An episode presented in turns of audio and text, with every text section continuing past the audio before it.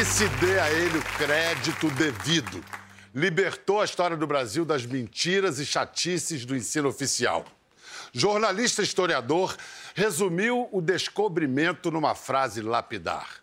Os homens peludos estavam na proa, os homens pelados estavam na praia. Seria dele o texto mais brilhante desse faroeste nacional? E mais, seria o escritor Eduardo Bueno o criador e o falastrão Peninha a criatura? Seria? A ver, pois, quando escreve, Bueno serve a verdade. Ao abrir a boca rota, Peninha hum, exagera. Dado a espetáculos, guarda-se em segredos. Por exemplo, seria o humor tão agressivo graça ou desespero? Seria só cômico ou comicamente comovente? As mandíbulas duras, como as de seu ídolo Zimmermann, não seriam, denunciam, são pura raiva. Movido à indignação, ele ataca e começa por alvejar as próprias patas. Mas seria esse mergulho fundo no passado desejo de futuro? Ah, isso não seria, isso é. Pois ele tem vergonha de ser sapiens, única espécie não aquática a fazer cocô na própria água que bebe. Descartá-lo como maluco, alguns já tentaram, sem sucesso. Não é louco, mas se fosse, haveria método nessa loucura? Agora, com seu trabalho jornalístico organizado em oportuna edição, a surpresa. A coerência na obra de uma vida à vista incoerente. Buenas notícias para o Brasil? Seu cronista gremista ainda vibra? E agora ele finalmente vive a todas as consequências seu negligenciado talento de ator, com H maiúsculo. Eu aplaudo com amor meu pior melhor amigo, Bueno, Eduardo Bueno, o Peninha!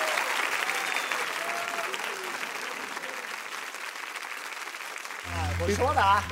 Como escreve bem a tua equipe, Pedro É demais, né? O Incrível. Pedro Motagueiros, que texto ele Que tem, né? texto, que texto. Um dia ele vai escrever que nem você. Então, por isso que vieste de azul. Por isso, e de rosa. sabia que e de tocar- rosa porque meninos também vestem rosa. E azul. E azul. Ué, mas só as meninas aplaudiram. Meninos aplaudem, só tem menino. Quando souberam que era você, aí só veio Esvaziou a mulher, só veio mulher.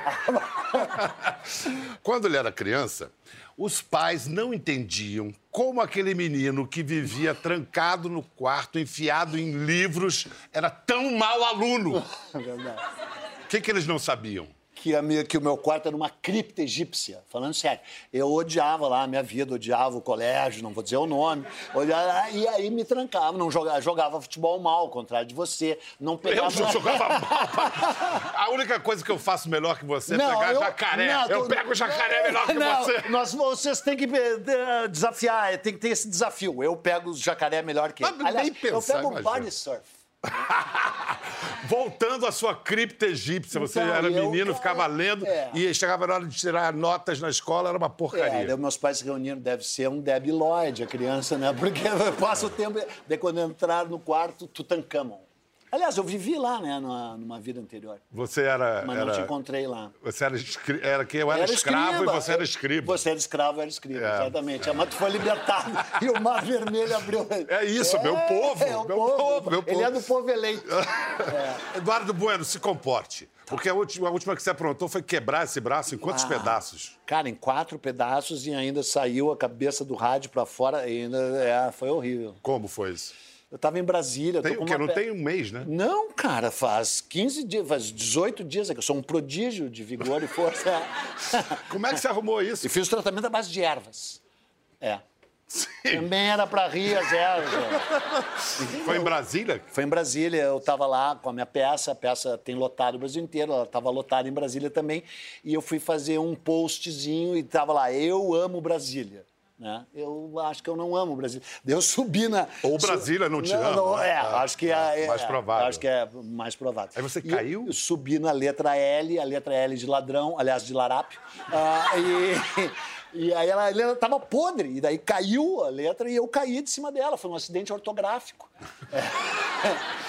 Por isso você teve que fazer um tratamento crase. ortopédico. É, orto- Mas, aliás, explica para as novas gerações, Mas nesses tem tempos desmemo... desmemo... Nesses tempos desmemoriados, ninguém sabe mais quem foi o Peninha original. Por que, que você ganhou esse apelido? Peninha original era o primo do Pato Donald, trabalhava no jornal A Patada. O jornal era um pedaço de papel cheio de notícias, assim, que as pessoas compravam e fazia bem pro mundo, pro Brasil. Tinha algumas mentiras, mas garanto que menos que no fuckbook. E aí as pessoas liam, tal, no tempo que as pessoas sabiam ler também. E aí o Pato Donald, o, o tio Patinhas, que é o tio, tinha um jornal, e o Peninha eh, era o repórter maluco do Debilóide, que E causava... fisicamente tinha alguma coisa Tinha um assim. cabelo comprido, blá, blá, blá, blá, e aí... É, agora que você fez esse elogio ao nosso público, dizendo que ninguém sabe ler, eu posso falar que ele está lançando esse livro aqui, é, que vocês vão poder pelo menos ver as figuras. Não, não tem nem figura. Não, mas tem outros Não, que tem. Gente, É. esse cara escreve muito bem. Isso aqui são textos contraculturais, crônicas anacrônicas e outras viagens. 295 páginas de deleite, posso garantir. E é isso que eu falei no início. Apesar de ser essa figura assim. Ah, festiva, Penística. extravagante, exuberante. Tem uma coerência. Você, você não se surpreendeu quando Não, viu me isso surpreendi, me surpreendi. reunido e é, fazia muito, sentido? Muito, muito, muito. Porque, cara, eu nunca fiquei muito tempo em nenhum emprego, como você sabe. Graças a Deus, sempre eu que saí, nunca fui saído. Ah, foi, sempre, foi sempre uma trajetória de bola de pinball, né? Mas daí, quando eu reuni tudo, eu percebi que tinha uma ligação entre a geração beat, que eu traduzi, que são os caras estradeiros, on the road, uma ligação disso com a história do Brasil, uma ligação disso com a pré-história do Brasil. Última vez que eu vim aqui, a gente falou de pré-história, né? É, é E- uma coisa que a gente adora, né? Exato. Lund, ex- Peter Lund, Exatamente, companhia. Lund, fizemos um, o Sapiens, Parará, É. né? E aí tudo isso acabou tendo uma conexão, né? Ficou agrupado de um jeito coerente, que faz sentido e que é o seguinte, né? Re- revoltoso, rebelde e maxilar cheio de ódio, né? Isso. Espero que esteja vendendo. Tá, sim, já está na segunda edição, muito rapidamente acabou a primeira edição. Escuta, contra a cultura. é, ela te formou, formou toda uma A geração. você também, né? É, formou toda uma geração, me incluo. Sim. Mas é um aluguel a contracultura, você manter um compromisso com a contracultura. Pois é. Aliás, nada mais cultural do que ter um compromisso com a contracultura. Exatamente. Você já se livrou dessa praga? Não, acho que, que sim. Não. acho que Não, não. não, acho que não.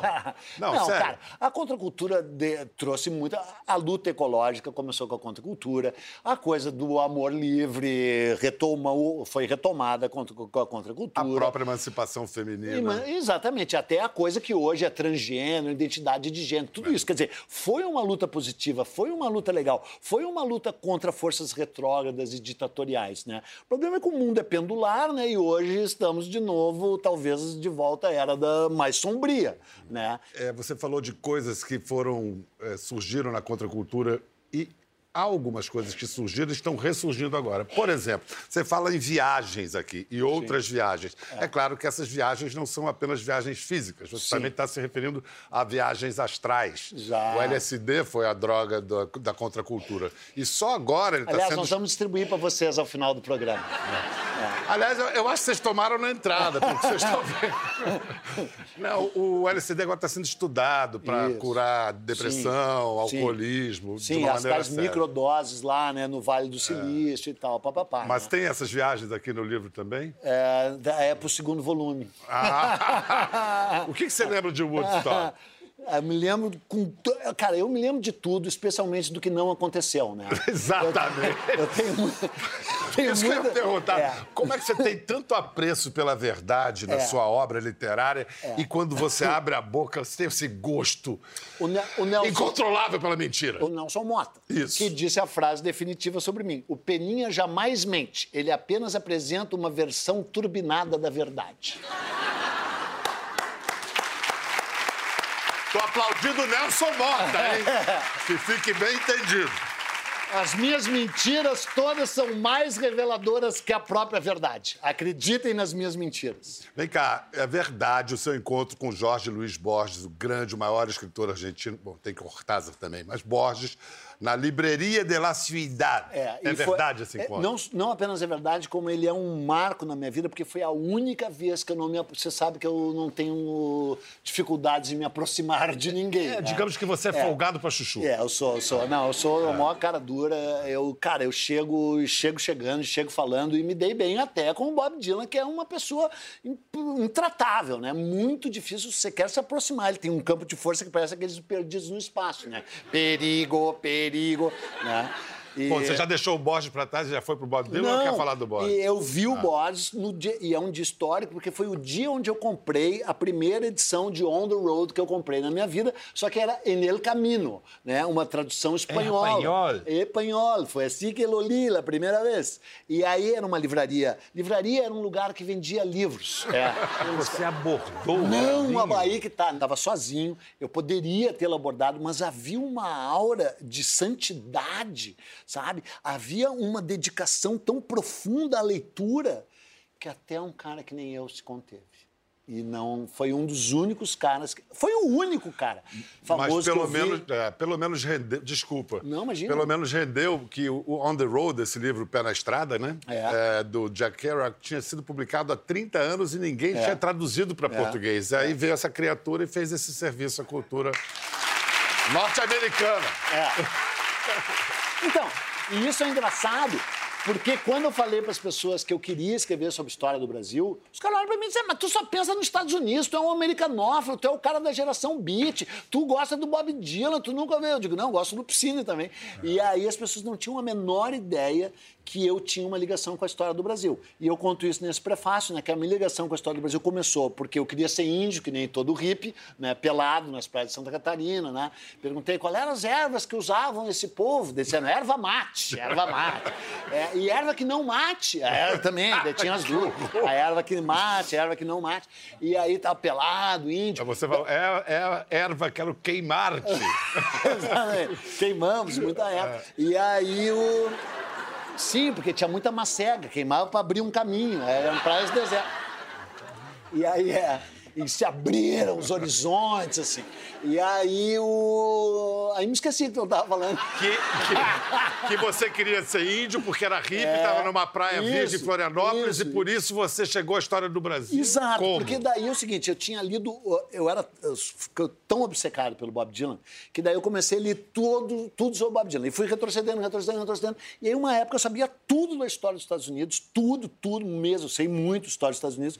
E concluí que não sabia nada da história do Brasil, nada, nada. E aí, um dia me deu o, o belíssimo sentimento da vergonha, que eu gostaria, eu gostaria, por, por exemplo, que vocês concluíssem nesse momento que vocês são ignorantes. Porque quando você conclui, que é, conclói, que é ignorante. Ah, não, é que eu vi o Sérgio Moro aqui, então aprendi a falar Não, corretamente. a questão é a seguinte, esse o- cara está falando é. muito, mas a revolução científica lá há 600 anos começou quando o homem pela primeira vez É. reconheceu, eu não sei. É. Só sei que nada sei. Não, isso aí já foi. É, isso foi na Grécia, um cara pelado. E aí você foi estudar a história E do aí Brasil. fui estudar a história do Brasil. E, a- e nós ainda não vivíamos na época da informação absoluta que está ao Ao nosso... contrário, era, É. era, era escasso, né? Exatamente. E, aí, e aí existe... Livro é uma coisa assim que tinha umas letras, um papel... Você já fez essa piada, desculpa. animal? E, e aí ele aprendeu a chamar as pessoas de animal comigo. É E verdade, aí- é verdade. É. Fala, animal. E aí, cara, comprei. Hoje eu tenho uma biblioteca de 8 mil livros, eu li 2.500 livros sobre a história do Brasil. E você pode saber a história do Brasil, basta querer. Né? E aí, um dia eu disse, eu sei a história do Brasil, todo mundo. Ah, e aí eu escrevi o meu primeiro livro, Brasil, uma História. E o E livro. vendeu como bolinhos quentes. Vendeu. E quando ele fala que leu 2.500 livros, nesse caso ele está mentindo pouco. Ele deve ter, deve ter lido 2.400. E 20. É, É. De fato, é verdade. Escuta, é, você falou aí na coisa hippie. O que, que foi um, um negócio, um Woodstock gaúcho? É, em que ano foi? Cio da Terra que Cio chamava? da Terra. Quando nome- foi isso? Foi em 81. 82. E de que se 82. tratava esse É, negócio? é, era, você sabe que as notícias demoram muito para chegar no Rio Grande do Sul, né? Então, em 1982, chegou a notícia que em 69 tinha havido um festival onde todo mundo ficava pelado, ah, ah, ouvia música, acampa- ficava com a barraca armada, armava a barraca, e aí ah, tomava erva mate, né? e ouvia música. E aí uns gaúchos, sempre à frente do seu tempo, disseram, vamos fazer a mesma coisa no Grande Sul. E fizeram. E você foi convida- fazer o que lá? Eu fui dar uma palestra sobre os benefícios da erva mate. Fala a verdade. Eu fui falar sobre a erva sagrada. Que é. Não me lembro. Você está falando da cannabis. Estou falando da cannabis, que agora, comprovadamente, remédio, né? E agora, falando sério, né? O Brasil é um país retrógrado em tantos aspectos, né? E papapá. E aí, um país complexo também. Mas a verdade é que é o seguinte, né, meu? É, na minha opinião, é mesmo erva sagrada e é remédio e eu recomendo. Você um dia vai deixar de ser hippie? Não! Tu tá me rogando uma praga? Tu acha que eu vou virar um cara assim com um programa na TV Globo? Como é que de você terno? falou que eu vim vestido de, de quê? De De- bancário? é, De, bancário, não tá de bancário? Não, sério, olha aqui a minha roupa, cara. Olha a dele. Pelo amor de Deus. É. Quem é mais bonito, gente? Tá, então pelado. Aí não tem competição. Vem cá, é o seguinte, esse cara estava falando do- dos livros de história do Brasil, ele realmente abriu um mundo para não só jovens, para todos os brasileiros. A gente viu a história do Brasil contada com graça, com de outra maneira, Eh, destrancou mesmo a nossa história e começou já vendendo um milhão de livros. né? É, é, a coleção de. Terra Brasília vendeu um milhão de exemplares. Falar em raiva que você estava falando das suas mandíbulas, você escreveu de raiva que você tinha dos livros didáticos Escrevi, que foram escrevi de impostos a você? Escrevi de raiva, escrevi de raiva. É, Na verdade é o seguinte, a, produ- a produção, a, a- a história, né, para a maior parte de nós, é uma disciplina trancada dentro da sala de aula. Como se a história não fosse um fluxo eh, orgânico repleto de sangue, sêmen, suor, vida que explica de onde a gente veio e para onde a gente vai. E eu, cara, eu sempre fui um cara pop. E aí eu digo, cara, a história pode ter um viés pop. A história pode ter um olhar Elvis, um olhar Dylan, um olhar pop. E aí, um... pô, isso aqui não é pop. Olha só, se isso aqui Totalmente. não é pop. É Rugianas ou Debré, pelo amor de Deus? É Rugianas. É Rugianas, é Rugianas. E, e rel- relido, né? É. E foi o que eu fiz, uma releitura. Né? Ah, ah, não é uma investigação historiográfica, mas assim, é um livro generoso. É um livro, ó, tá aqui, É. entendeu? Agora, os historiadores acadêmicos te perdoaram? Perdoaram Não, seu então, sucesso? assim, teve uma coisa sem nome, sem cara, corporativa, de universidade, blá, blá, não, não gostamos desse cara. Eu digo, tá, então vem pro debate, vem pro debate, vamos debater, porque eu queria debater, queria debater essa questão. Só que daí não vieram. Agora, as pessoas que botaram a cara e botaram o nome, é, são, é assim, a, a- a Evaldo Cabral de Melo, irmão do João Cabral de Melo Neto. genial me historiador. é, me ligou uma vez e disse: quando é que você vai escrever sobre o Brasil holandês? Eu digo: nunca, né, Evaldo? Porque você não deixou nada pra ninguém, porque ele não sobrou É, nada. Ele disse: mas a mim ninguém lê. Né? E a você todo mundo lê. Aí o Evaldo, o, o- o Alberto Costa e Silva, Maior um autoridade gênio. afro- a Lili Schwartz, a Del Priori, o Nicolau Shevchenko, o Ronaldo Vanfas, É. os grandes historiadores brasileiros que não têm o feio sentimento da inveja, esses... é, O nobre sentimento o no- da inveja. É, exatamente. Eu me Fez tanto sucesso que foi parar na televisão, virou é, uma estrela do Fantástico na série É Muita História, É. que eu tive a honra de dirigir ao lado de João Carrascosa. E ali, aliás, o ator enrustido Eduardo Bueno começou a mostrar sua plumagem. Era o baile do século. E até parece que Maria Joaquina sabia que aquela festa de arromba ia entrar para a história. Acontece que para o baile da ilha fiscal, o povo não foi convidado. Povão nada, seu Bial. Maria Joaquina Botelho de Magalhães, esposa do tenente coronel Benjamin Constant. Ô, Benjamin, tu é um fracassado mesmo, né? Ficar só lá naquelas reuniões com a tal de república, conspirando com os cadetes, enquanto a alta sociedade está toda aí, dançando, comendo, bebendo do bom e do melhor. Benjamin, eu quero entrar nessa ilha. E a gente sabe do que uma mulher contrariada é capaz, né? Pô! Travesti é isso aí, hein, né?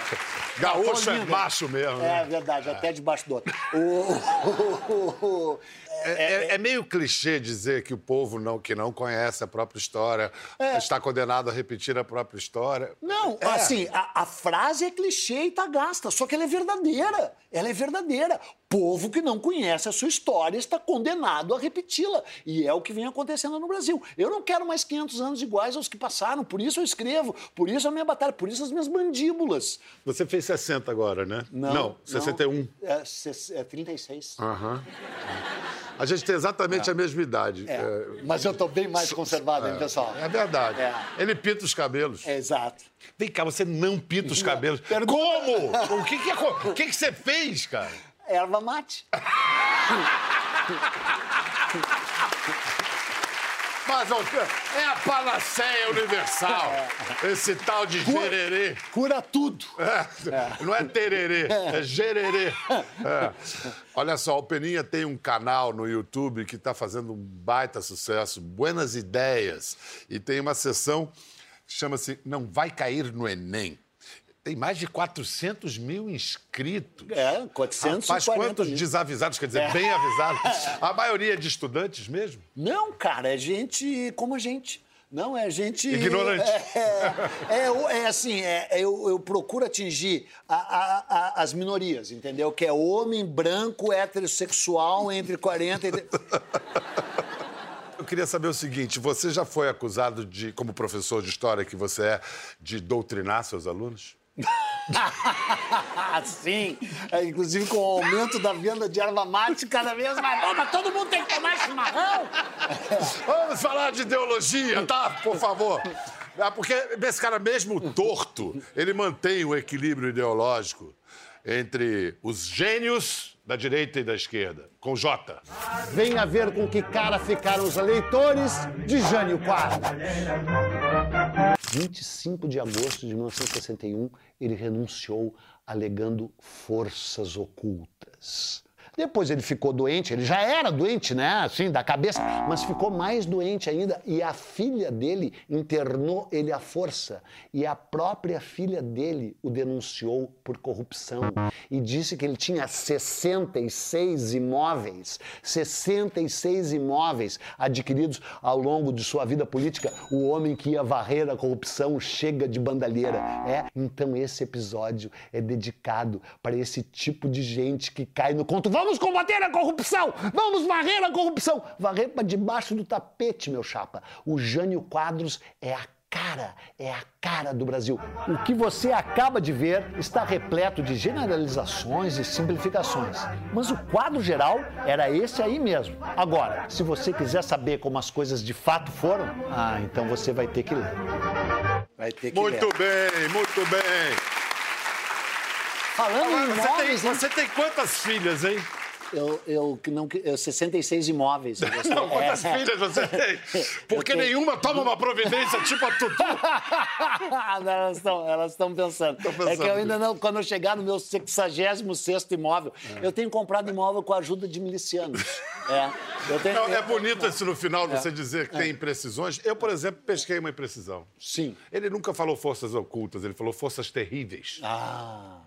Mas passou para a história como forças Você vê? Agora vamos ver as, as ideias, as- a aula de buenas ideias do, do professor Eduardo Bueno sobre a esquerda.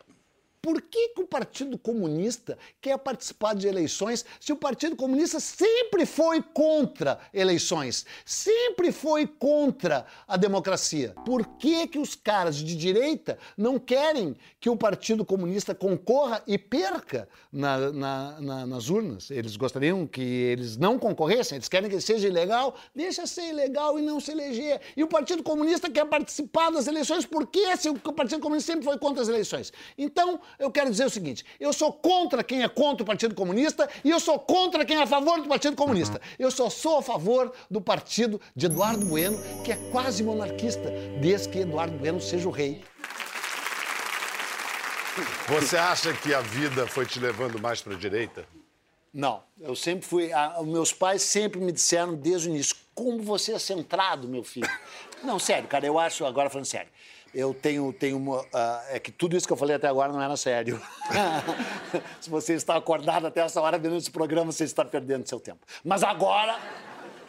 Eu não disse que o primeiro alvo dele é o próprio pé? Sempre. A pata, na verdade.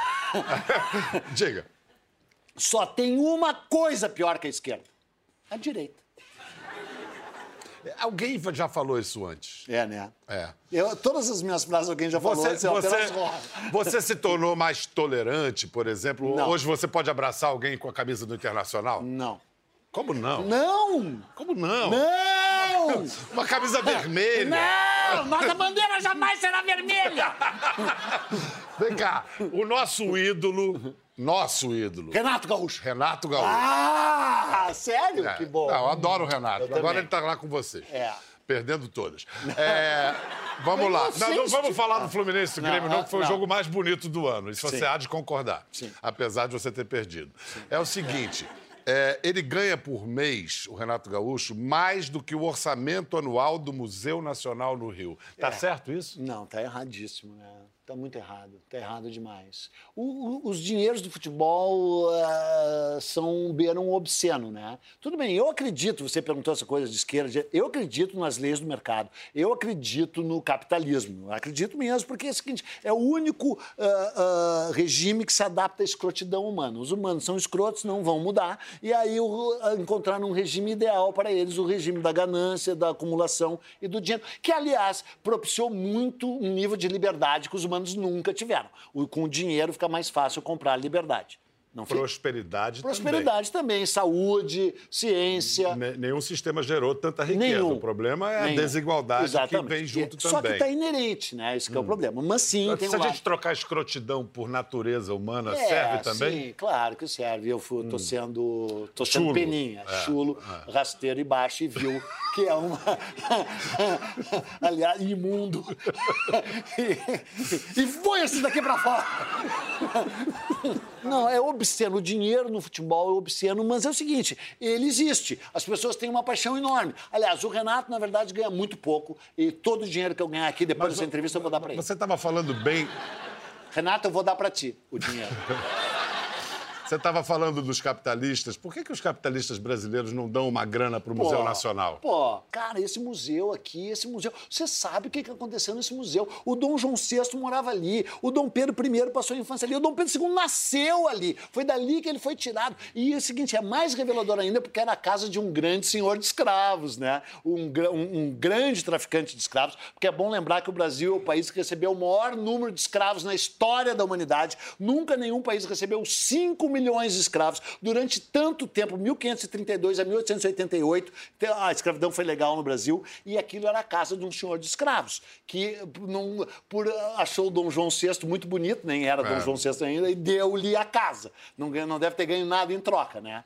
Então, parece que deu um, um, triplex título- no um Guarujá título nobiliar. Olha só, o- a gente interceptou, a gente fez o, o seguinte, a gente quebrou o sigilo telefônico de Eduardo Bueno. Foi necessário fazer isso e a gente daqui a pouco vai expor as falas intestinas de Peninha. Antes, Mas eu, tenho, eu jejuei e fiz eh, colonoscopia. Diz que eu não entendi, disseram. Tem que fazer colonoscopia para ir no programa. antes, por obsequio, Peninha, você está fazendo teatro agora. Finalmente reconheceram o seu talento no palco. O que, que é esse espetáculo?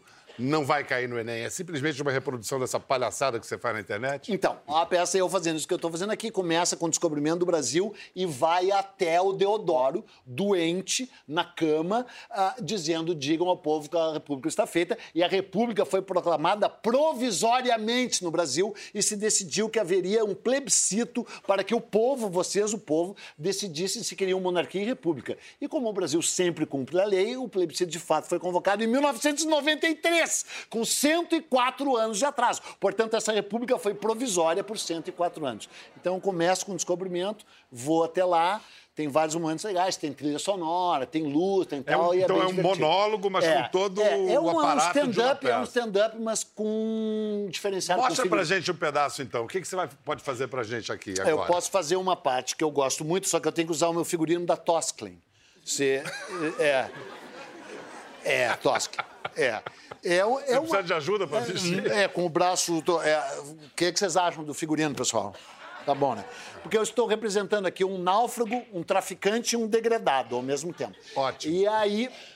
É, um- é uma história real, verídica, que se passa em, em 1500 e... e- Vai, vai lá pra sua Vou- posição minha fazer. posição, minha Qual é a posição dele Tá, aqui? posição aqui. É. Em 1516, um navio espanhol naufragou na ilha de Santa Catarina. Tá? Ah, ah, e os, os caras ficaram vivendo lá que nem náufragos esfarrapados. E passando uma vida horrorosa, porque eles comiam garopa, comiam ostra, comiam marisco, comiam índias, comiam tainha, né? mas o tempo inteiro, o tempo inteiro perguntando para os índios onde é que tinha ouro, onde é que tinha ouro, onde é que tinha ouro. E os índios diziam, relaxa, bro, vai ali na Praia da Guarda pegar uma onda ali, bate sabe. Eles, ouro, ouro ouro. E aí os índios disseram para eles: tá, já que vocês querem tanto ouro e tanta prata, existe um lugar, um reino uh, que fica no topo de altas montanhas cobertas de neve e que, se, e que tem uma trilha que leva da ilha de Santa Catarina até esse lugar.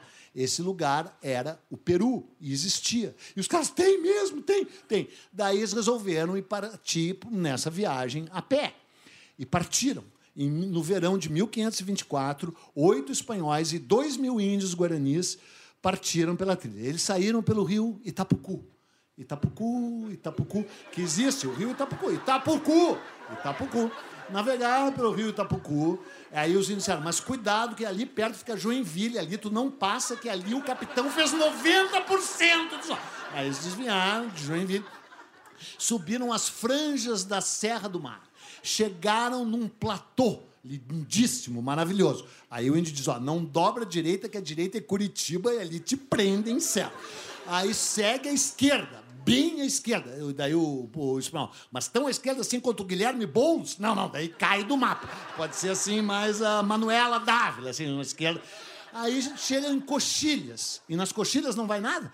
E aí indo pelas coxinhas, aí nas coxinhas, aí tem uns, uns pinheirais e tal, um lugar belíssimo, passa pelo rio Piquiri, passa pelo rio Ivaí, aí vai ouvir um barulhão, barulhão, barulhão, é uma cachoeira, chama Foz do Iguaçu, não passa por baixo, nem toma banho, passa por cima, e aí tu vai entrar num pântano, um pântano, lama até aqui, é o Paraguai. Não compra nenhum eletroeletrônico. Aí continua indo, quando a lama chegar pela cintura é a sede da Comebol. Passa correndo. Passa correndo. Aí vai indo, vai indo, continua, e aí vai chegar nos contrafortes dos Andes. Nos contrafortes dos Andes. Aí vai subindo, vai subindo. Mil metros, mil e quinhentos metros, dois mil metros, ar rarefeito. Aí fica tudo coberto de pó branco é a Bolívia. Aí, a neve na Bolívia. Aí lá 3 mil metros, vai encontrar um índio de poncho e conga com uma flauta, tocando El Condor Paz. Aí o espanhol diz cara, porra, mas se é pra fazer isso, eu vou ali na Praça da Alfândega ali, ou então eu vou no Largo da Carioca, vou na praça e tem um peruano tocando isso. Não vou fazer todo esse caminho para ir até lá, né, cara? É muito longe.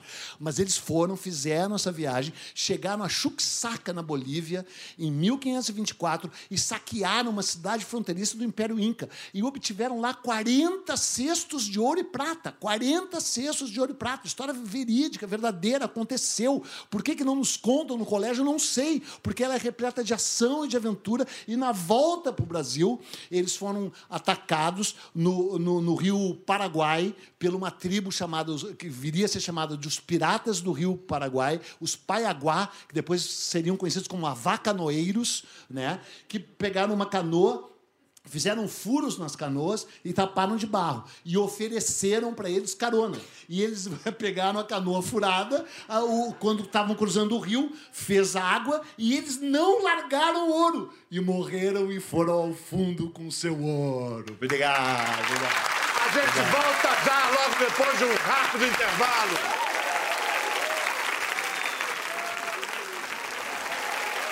Estamos de volta! Com Eduardo Bueno, El Penita, o Peninha. Quando ele estava em Brasília, ele mandou mensagens pelo celular dele que foram interceptadas. Vamos ouvir agora. Atenção, inédito e exclusivo. Puta merda. Cara, obrigado aí, então. Só depois tenta me confirmar o horário.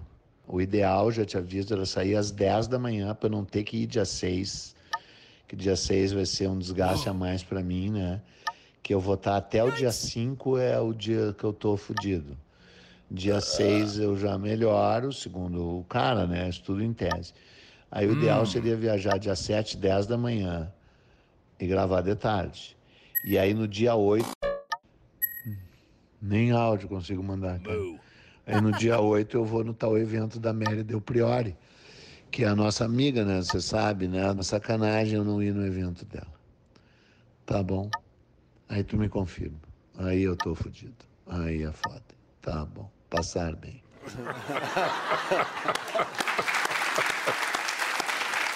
Vá, mas nem sob o efeito de sedativo, sutiã quieta, guri. Mas tu sabe que a morfina tem os seus predicados.